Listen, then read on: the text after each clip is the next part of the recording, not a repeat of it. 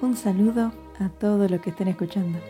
En el capítulo anterior, Joe presintió que el interés de Lori por ella no era estrictamente de amistad, y aterrada con la idea de que algo cambiara entre ellos, y de un plan con su madre y escapó a la ciudad de Nueva York. Veamos cómo le va en sus aventuras neoyorquinas. Mujercitas, por Luisa May Alcott. Capítulo 33. El diario de Joe. Nueva York, noviembre. Queridas Marmy y Death, creo que les voy a escribir todo un volumen. Aunque no sea una dama fina que viaja por Europa, tengo tanto que decir. Cuando perdí de vista la cara adornada de papá, me sentí un poquito triste, y tal vez hubiera dejado caer alguna lágrima si una dama irlandesa con cuatro chicos que lloraban en distintos tonos no me hubiera distraído. Me divertí dejando caer migas de pan de jengibre en el asiento de ellos cada vez que abrían la boca para rugir. Pronto salió el sol, y yo lo tomé como un buen augurio.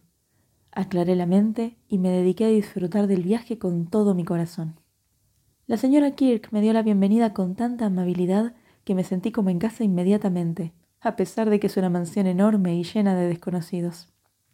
Me dio un pequeño desván arriba.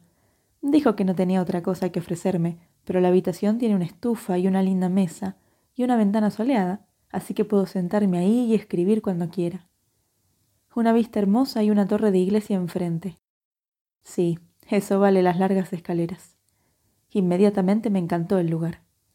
El cuarto de los chicos, donde voy a enseñar y coser, es una linda habitación cerca del salón privado de la señora Kirk, y las dos nenitas son muy bonitas. Un poco malcriadas, creo, pero enseguida les gusté cuando les conté los siete chanchos malos. Sé que voy a ser una excelente institutriz. Puedo comer con los chicos y prefiero no bajar a la mesa general, y por el momento creo que optaré por eso, porque aunque nadie lo crea, soy tímida. Vamos, querida, siéntete como en casa, me dijo la señora Kirk en tono muy maternal. Con una familia como la mía, yo estoy de aquí para allá todo el día, como puedes suponer. Pero me voy a sentir mucho más tranquila cuando sepa que los chicos están a salvo contigo. Puedes venir a mis habitaciones cuando quieras. Están siempre abiertas para ti. Si quieres hacer relaciones, hay gente muy agradable viviendo en esta casa, y las tardes las tienes libres. Ven a verme si te pasa algo y sé lo más feliz que puedas. Ahí está la campanilla del té. Me voy a cambiar. Y salió corriendo dejándome para que me acomodara en mi nuevo nido. Cuando bajé un rato después, vi algo que me gustó mucho. Las escaleras son muy largas en esta casa, y mientras estaba en el tercer descanso para recuperar el aliento, vi que subía la mucama, una chica joven con la leña. Un hombre raro salió por detrás de ella, le sacó el paquete de las manos y lo llevó hasta arriba, lo apoyó cerca de una puerta y dijo con un gesto amable y acento extranjero Así está mejor. Espaldita es joven demasiado para peso ese. ¿No te parece lindo de su parte? Me gustan esas cosas, porque como dice papá, son una muestra del carácter. Cuando se lo mencioné a la señora Kirk esa noche, se rió y dijo, Ah, ese tiene que haber sido el profesor Baer. Siempre hace cosas de ese tipo. La señora K me contó que es de Berlín, muy culto y muy bueno, pero pobre como un ratón de iglesia, y me dijo que enseña para mantener a dos sobrinos huérfanos que está educando aquí, según los deseos de su hermana, que se casó con un estadounidense. No es una historia muy romántica, pero me interesó, y me alegré de que la señora K le preste un salón para algunos de sus estudiantes. Hay una puerta de vidrio entre ese salón y la sala de los chicos, y yo pienso espiar y después contarles a ustedes cómo es ese hombre. Seguramente tiene cerca de cuarenta, así que no hago nada malo, Marmy. Después del té y un jueguito un poco rudo con las nenitas, ataqué la gran canasta de trabajo de costura y tuve una tarde tranquila charlando con mi nueva amiga. Voy a llevar un diario en estas cartas y las voy a mandar una vez por semana, así que buenas noches y hasta mañana. Tarde del martes. Tuve un lindo momento en mis clases esta mañana, porque las nenas se portaron muy mal, y en un momento dado pensé que las iba a sacudir, en serio. Un ángel me inspiró para que tratara de hacer gimnasia con ellas, y las tuve en eso hasta que se sintieron agradecidas de poder sentarse y quedarse quietas. Después del almuerzo, la mucama las llevó a dar un paseo, y yo seguí con mi costura como la pequeña Mabel, con mucha voluntad. Estaba agradeciendo a mi buena estrella haber aprendido a hacer ojales cuando se abrió la puerta del salón y alguien empezó a tararear. Kennst du das Land, como si fuera una abeja. Sé que lo que hice no es correcto, pero no pude resistir la tentación y levanté la cortina de la puerta con una mano para espiar. El profesor Baer estaba ahí, y yo le eché una buena ojeada mientras él recogía sus libros. Un alemán en todo sentido, robusto, con el pelo castaño sobre toda la cabeza, buena barba, una nariz rara, los ojos más amables que yo haya visto, y una voz grande y espléndida que hace bien al oído si se la contrasta con nuestro parloteo agudo de estadounidense. Tenía ropa muy pobre, rústica, las manos grandes y rasgos lindos. El pañuelo estaba muy limpio, y parecía un caballero a pesar de que le faltaban dos botones y tenía un zapato remendado. Parecía serio a pesar del canto, hasta que fue a la ventana a dar vuelta a los bulbos del jacinto para que les diera el sol, y acarició al gato, que lo recibió como un viejo amigo. Entonces sonrió, y cuando se oyó un golpecito en la puerta, dijo en tono fuerte, decidido. ¿Entré? Yo me iba a esconder, pero vi una nenita diminuta con un gran libro en las manos, y me quedé por curiosidad. Yo quiero mi Baer, dijo la nenita, y dejó caer el libro y corrió al encuentro del profesor. Tú tienes a mitad de tu Baer. Ven y abrázalo, mi Tina dijo el profesor y la levantó riéndose muy alto por encima de su cabeza, y ella tuvo que bajar la carita para besarlo. Ahora yo ya estudia mi lección, siguió la cosita, y él la puso cerca de la mesa, abrió el diccionario que ya había traído y le dio un papel y un lápiz. Ella se puso a escribir. Daba vuelta las páginas de vez en cuando. Pasaba el dedito gordo con tanta seriedad por el libro como si estuviera buscando una palabra, que casi me traicionó con una risita mientras el señor Baer se quedaba ahí, de pie, acariciándole el cabello con una mirada paternal que me hacía pensar que ella era suya, aunque parecía más francesa que alemana. Otro golpe y aparecieron dos damas jóvenes, con lo cual volví a mi trabajo y ahí me quedé con gran esfuerzo y mucha virtud todo el tiempo que duró el ruido y la charla de la habitación de al lado. Una de las chicas se reía una y otra vez, en un tonito afectado, y decía Vamos, profesor, en tono coqueto, y la otra pronunciaba el alemán con un acento tan malo que estoy segura de que él estaba haciendo mucho esfuerzo para no reírse. Había que tener mucha paciencia con esas dos, porque más de una vez le oí decir enfáticamente No, no, no así. Si hubieras mitad tendido lo que digo. Y una vez hubo un ruido fuerte, como si él hubiera golpeado la mesa con el libro, y después una exclamación desesperada. ¡Ay! Todo sale mal mal hoy día. Pobre hombre, me daba pena. Y cuando se fueron las chicas, espié una vez más para ver si había sobrevivido.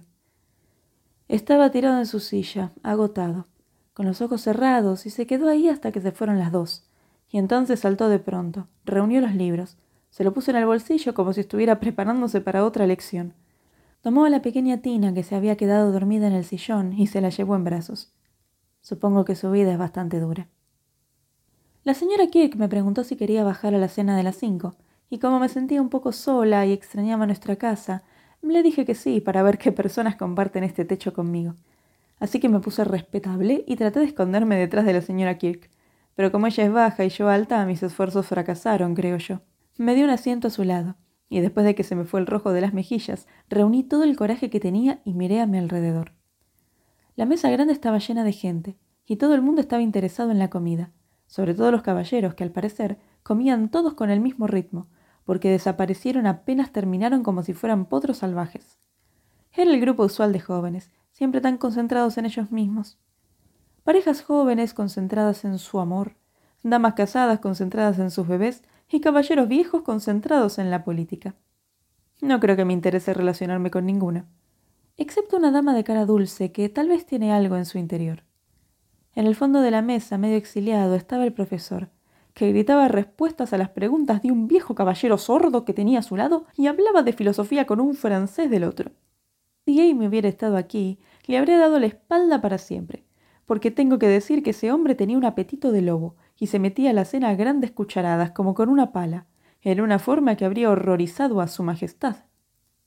A mí no me importó, porque como me gusta ves comer con ganas, como dice Hannah, y el pobre hombre seguramente lo necesitaba mucho después de las clases del día. Cuando subí después de la cena, dos de los jóvenes estaban acomodándose la ropa frente al espejo del salón, y oí que uno le decía al otro en voz baja ¿Quién es la nueva? Institutriz o algo así. ¿Qué diantres está haciendo en nuestra mesa? Amiga de la vieja dama. Linda cabeza, pero nada de estilo. Ni una pizca. Dame fuego y vamos. Al principio me dio rabia, pero después no me importó, porque un institutriz es tanto como un empleado, y yo tengo sentido común aunque no tenga estilo, que es más de lo que tienen algunos, a jugar por la conversación de tantos elegantes que andan por ahí fumando como chimeneas tapadas. Odio a los ordinarios. Jueves. Ayer fue un día tranquilo. Lo pasé enseñando, cosiendo y escribiendo en mi pequeña habitación, que es muy acogedora, tiene mucha luz y también fuego. Recogí algunas novedades y me presentaron al profesor. Parece que Tina es hija de la francesa que plancha aquí y está enamoradísima del profesor Baer. Lo sigue por todos lados como un perrito cuando él está en casa. Y a él le encanta, porque a pesar de que es un solterón, le gustan muchísimo los chicos. Killy y Minnie Kirk le tienen afecto también y cuentan toda clase de cosas sobre las obras de teatro que él les representa, los regalos que les trae y los cuentos espléndidos que inventa. A los jóvenes les llama la atención, parece, y lo llaman el viejo Fritz, cerveza alemana, osa mayor y toda clase de bromas con su nombre. Pero él lo disfruta como un muchacho, dice la señora Kirk, y se lo toma con tanta tranquilidad y alegría que todos lo quieren aunque es un hombre raro. La dama que me gustó es una tal señorita Norton, rica, cultivada y amable. Me habló hoy a la hora de la cena, porque fui otra vez. Es tan divertido mirar a la gente. Y me pidió que la vaya a visitar a su habitación. Tiene lindos libros y pinturas. Conoce a gente interesante y parece agradable. Así que voy a ponerme presentable, porque sí quiero entrar en la buena sociedad. Solo que no es la misma sociedad de la que habla Amy. Anoche estaba en nuestro salón cuando entró el señor Baer con unos diarios para la señora Kirk. Ella no estaba ahí, pero Minnie, que es una damita, me lo presentó con todo respeto. Ella es la amiga de mamá, la señorita March. Sí, es divertida y nos gusta muchísimo, agregó Kitty, que es una enfant terrible. Los dos nos inclinamos y nos reímos enseguida, porque la presentación tan correcta y el agregado directo y fuera de lugar de Kitty hacían un contraste bastante cómico. Ah, sí, siempre oigo esas dos la molestan, señorita March, si de nuevo hacen, llámeme. Vengo enseguida, dijo con un gesto amenazador que encantó a las dos diablitas. Le prometí que lo haría, y se fue. Pero parece que estoy condenada a verlo muy seguido, porque cuando pasé por su puerta al salir la golpeé sin querer con mi sombrilla. Se abrió y ahí estaba él, en su bata de noche con una media azul en una mano y una aguja en la otra.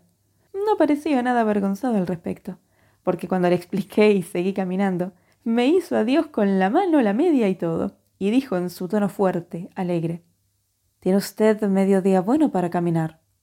Bon voyage, mademoiselle. Me reí por las escaleras hasta abajo, pero fue un poquito patético pensar que el pobre hombre remendándose su propia ropa. Los caballeros alemanes bordan, eso lo sé, pero remendar es otra cosa. Ni la mitad de linda, diría yo. Sábado. No pasó nada fuera de lo común y por eso no escribí. Lo único fue una visita a la señorita Norton, que tiene una habitación llena de cosas interesantes y que además es encantadora, porque me mostró todos sus tesoros y me pidió que alguna vez la acompañara a conciertos y conferencias si me gustaban. No tiene escolta en estos días, me contó, y me lo dijo como si yo le hiciera un favor, pero estoy segura de que la señora Kirk le contó sobre nuestra familia y que lo hace por amabilidad. Yo soy más orgullosa que Lucifer, pero este tipo de favor no me agobia y acepté agradecida.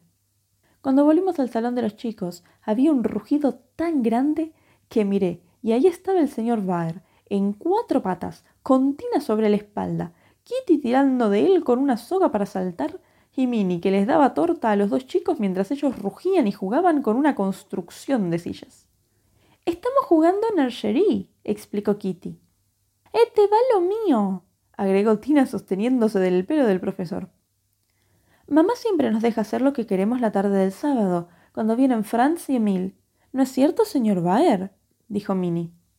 El balo se sentó, miró con la misma inquietud que los demás y me dijo seriamente.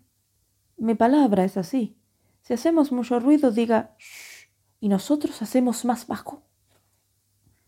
Le prometí hacerlo, pero dejé la puerta abierta y disfruté tanto de la diversión como ellos. Y nunca vi una diversión como esa jugaron a los soldados y a los caballeros andantes, y bailaron y cantaron, y cuando empezó a ponerse oscuro y todos se amontonaron en el sofá alrededor del profesor, él les contó cuentos de hadas sobre las cigüeñas que habitan en las chimeneas y los pequeños kobolds que cabalgan en los copos de nieve que van cayendo a la tierra. Ojalá los estadounidenses fueran tan naturales y simples como los alemanes, ¿no te parece? Me gusta tanto escribir. Escribiría todo el día si no fuera por cuestiones de economía. Porque aunque uso papel fino y escribo con letra chiquita, tiemblo cuando pienso en la cantidad de estampillas que voy a necesitar para esta carta. Por favor, mándamelas de Amy cuando hayas terminado de leerlas. Mis noticias te van a parecer muy tontas si las comparas con los esplendores de ella, pero estoy segura de que te van a gustar. ¿Está estudiando fuerte, Teddy? ¿Qué pasa que no le escribe a sus amigos? ¿No tiene tiempo? Cuídalo por mí, Beth, y cuéntame lo que sepas de los bebés, y dale besos a los dos por mí. De la fiel Joe. Postdata. Cuando releo la carta me parece que está un poco baeriana, pero a mí siempre me interesa la gente rara y no tenía otra cosa que contar. Adiós y suerte. Diciembre. Mi preciosa Betsy, como esta va a ser una carta apurada, la dirijo a ti, porque tal vez te divierta y te dé una idea de mis actos aquí en Nueva York. A pesar de que son tranquilos y comunes, son bastante divertidos, y yo me alegro por eso.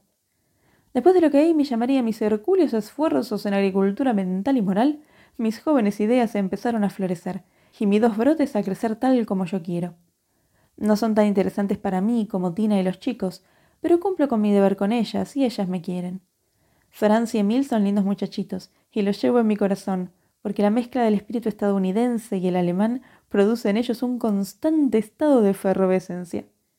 Las tardes de los sábados son para la rebeldía y los motines, dentro o fuera de la casa, porque en días lindos se van todos a pasear como en un colegio, con el profesor y yo como guardianes del orden, y nos divertimos tanto. Somos muy amigos él y yo ahora, y empecé a tomar lecciones de alemán. No pude evitarlo, y la cosa comenzó de una forma tan divertida que te la tengo que contar. Para empezar por el principio, un día cuando pasaba frente a la habitación del señor Baer, donde la señora Kirk estaba arreglando las colchas, oí que ella me llamaba. ¿Alguna vez viste una cueva como esta, querida? Ven y ayúdame a poner estos libros derechos, porque ya di vuelta todo tratando de descubrir qué diablos hizo este hombre con los seis pañuelos nuevos que le di hace poco. Mientras trabajábamos, investigué un poco, porque ciertamente era una cueva libros y papeles por todas partes, una meerschaum y una vieja flauta sobre la chimenea como si ya no la usaran, un pájaro de juguete medio destrozado y sin cola, sobre uno de los alfoizares de la ventana y una caja de ratones blancos de adorno sobre la otra. Botes a medio terminar y pedacitos de hilo entre los manuscritos, botas sucias secándose frente al fuego, y por toda la habitación rastros de los amados muchachos por quienes él se está esclavizando. Después de mucho revolver encontraron tres de los artículos perdidos, uno sobre la jaula del pájaro, uno cubierto de tinta y un tercero quemado, que había usado como manopla para tocar cosas calientes. ¡Qué hombre! Rió la buena de la señora Kirk mientras ponía las reliquias en la bolsa de trapos. Supongo que los otros están deshechos y no sirven más que para hacer velas para barcos, vendajes para dedos golpeados y colas de barriletes. Es horrendo, pero no puedo retarlo. Es tan distraído y tan bueno que deja que esos chicos le pasen por encima. Yo le dije que iba a lavar y remendar todo esto, pero él se olvida de dármelo, y yo me olvido de subir a buscarlo y así sigue todo. Se lo arreglo yo, dije. Por favor, no me molesta hacerlo, y él no tiene por qué saberlo. Me gustaría. Él es tan amable conmigo y me ayuda a llevar mis cartas y me presta libros. Así que le ordené las cosas, y le tejí los talones a dos pares de soquetes, porque estaban agujereados, y sin forma con esa manera rara de andar. No se dijo nada, y yo esperaba que él no lo supiera. Pero la semana pasada un día me descubrió haciéndolo. Las lecciones que le da a los demás me interesaron y divirtieron tanto que me dio ganas de aprender, porque Tina entra y sale y deja la puerta abierta y yo oigo. Había estado sentada cerca de la puerta terminando la última media y tratando de entender lo que le decía a su nuevo alumno, uno que es tan tonto como yo. La chica se había ido y yo pensé que él también, todo estaba tan tranquilo, y yo estaba luchando en voz alta con un verbo y amacándome de un lado a otro en una actitud absurda, cuando un gruñido me hizo levantar la vista. Y ahí estaba el señor Baer, mirándome y riéndose en voz bien baja mientras hacía señales a Tina para que no lo traicionara. Así que... dijo, y yo dejé de hacer lo que estaba haciendo y lo miré como un ganso. ¿Usted me espía? Yo espío a usted. No me parece mal. Pero no estoy bromeando cuando digo, ¿Tiene usted medio gusto por alemán? Sí, pero usted está muy ocupado. Yo soy demasiado tonta para aprender. Tartamudía roja como una manzana. Nos hacemos tiempo necesario y no vemos cómo es que no hay sentido. De noche damos lección chiquita con mucho placer. ¿Por qué mire usted, señorita Marsh? Yo tengo deuda. Y señaló mi trabajo. Sí. Dicen entre ellas esas señoras amables, tan amables. El señor tonto, no quiere ver qué hacemos. Nunca observa medias, no tienen más agujeros. Cree botones crecen nuevos cuando saltan y cree que costuras cosen solas. Pero yo tengo ojos y veo. Tengo corazón y siento gracias por eso. Vea, una lección chiquita de vez en cuando. O no hay más trabajos así por mí y lo mío. Y claro, no pude negarme después de eso, porque la oportunidad era espléndida. Así que estuve de acuerdo y empezamos. Me llevó cuatro lecciones y después me metí directo en gramática. El profesor fue muy paciente conmigo, pero tiene que haber sido una tortura para él, y de vez en cuando me miraba con ojos tan desesperados que yo no sabía si reírme o llorar. Traté como pude, pero era un lío, y cuando la pena y la mortificación fueron demasiado grandes, él tiró el libro de gramática al suelo y se fue de la habitación, y yo me sentí en desgracia.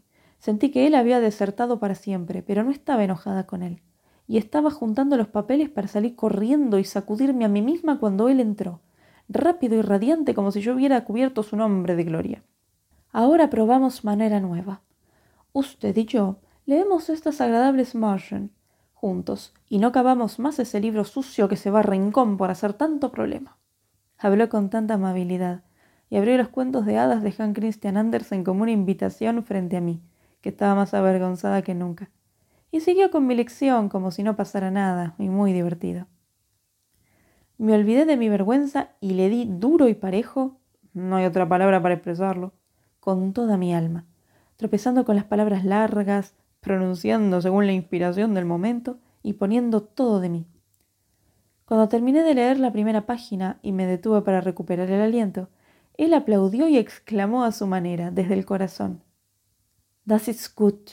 Ahora vamos bien. Mi turno. Yago en alemán. Deme su oído.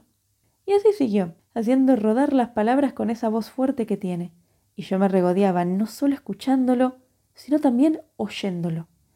Por suerte la historia era El soldado de plomo y su constancia. Y es una historia divertida, como tú sabes, y entonces no quedaba mal que yo me riera. Y me reí, aunque entendí solamente la mitad de lo que él leía. Me reí, no pude evitarlo. Él leía con mucho entusiasmo, yo estaba excitada y todo era tan cómico. Después de eso nos llevamos mejor, y ahora leo las lecciones bastante bien, porque esta forma de estudiar me viene bien, y creo que la gramática se enreda siempre en los cuentos y la poesía. Me gusta mucho aprender así, y él no parece estar cansado, lo cual me parece muy amable de su parte, ¿verdad? Quiero hacerle un regalo para Navidad. No me atrevo a ofrecerle dinero por sus lecciones. Dime qué podría hacer, Marmy, algo lindo. Me alegro de que Lori esté tan feliz y tan ocupado, de que haya dejado de fumar y de que deje que le crezca el pelo. Beth lo maneja mejor que yo, es evidente. No estoy celosa, querida. Haz lo que puedas, pero no lo conviertas en santo. Lamento decir que yo no lo querría tanto sin ese espíritu travieso. Léele pedazos de mis cartas. No tengo tiempo para escribir tanto y creo que con eso basta. Me alegro de que Beth siga bien. Enero. Feliz año nuevo para todos, mi querida familia, que por supuesto incluye al señor Lawrence y a un joven señor que responde al nombre de Teddy. No pueden imaginarse lo mucho que disfruté del paquete de Navidad porque no lo recibí esta noche y ya había perdido la esperanza de que me llegara algo. Tu carta llegó en la mañana, pero no decías nada del paquete y yo sé que querías que fuera una sorpresa. Así que me desilusioné porque tenía un poquito de ganas de saber que ustedes no me olvidaban. Me sentí un poco triste sentada en mi habitación después del té, y cuando me trajeron el paquete grande, mugriento, todo maltratado, lo abracé y salté de alegría. Era tan tan reconfortante, y me hacía tanto bien que me senté en el suelo, y leí, y miré, y comí, y reí, y lloré, como hago yo, siempre absurda.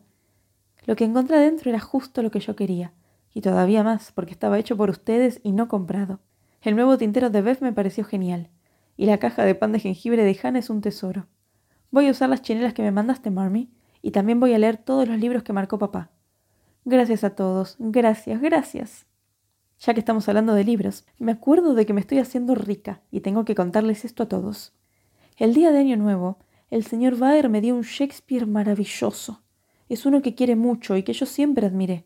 Estaba en el lugar de honor de su pieza, con su Biblia alemana, Platón, Homero y Milton.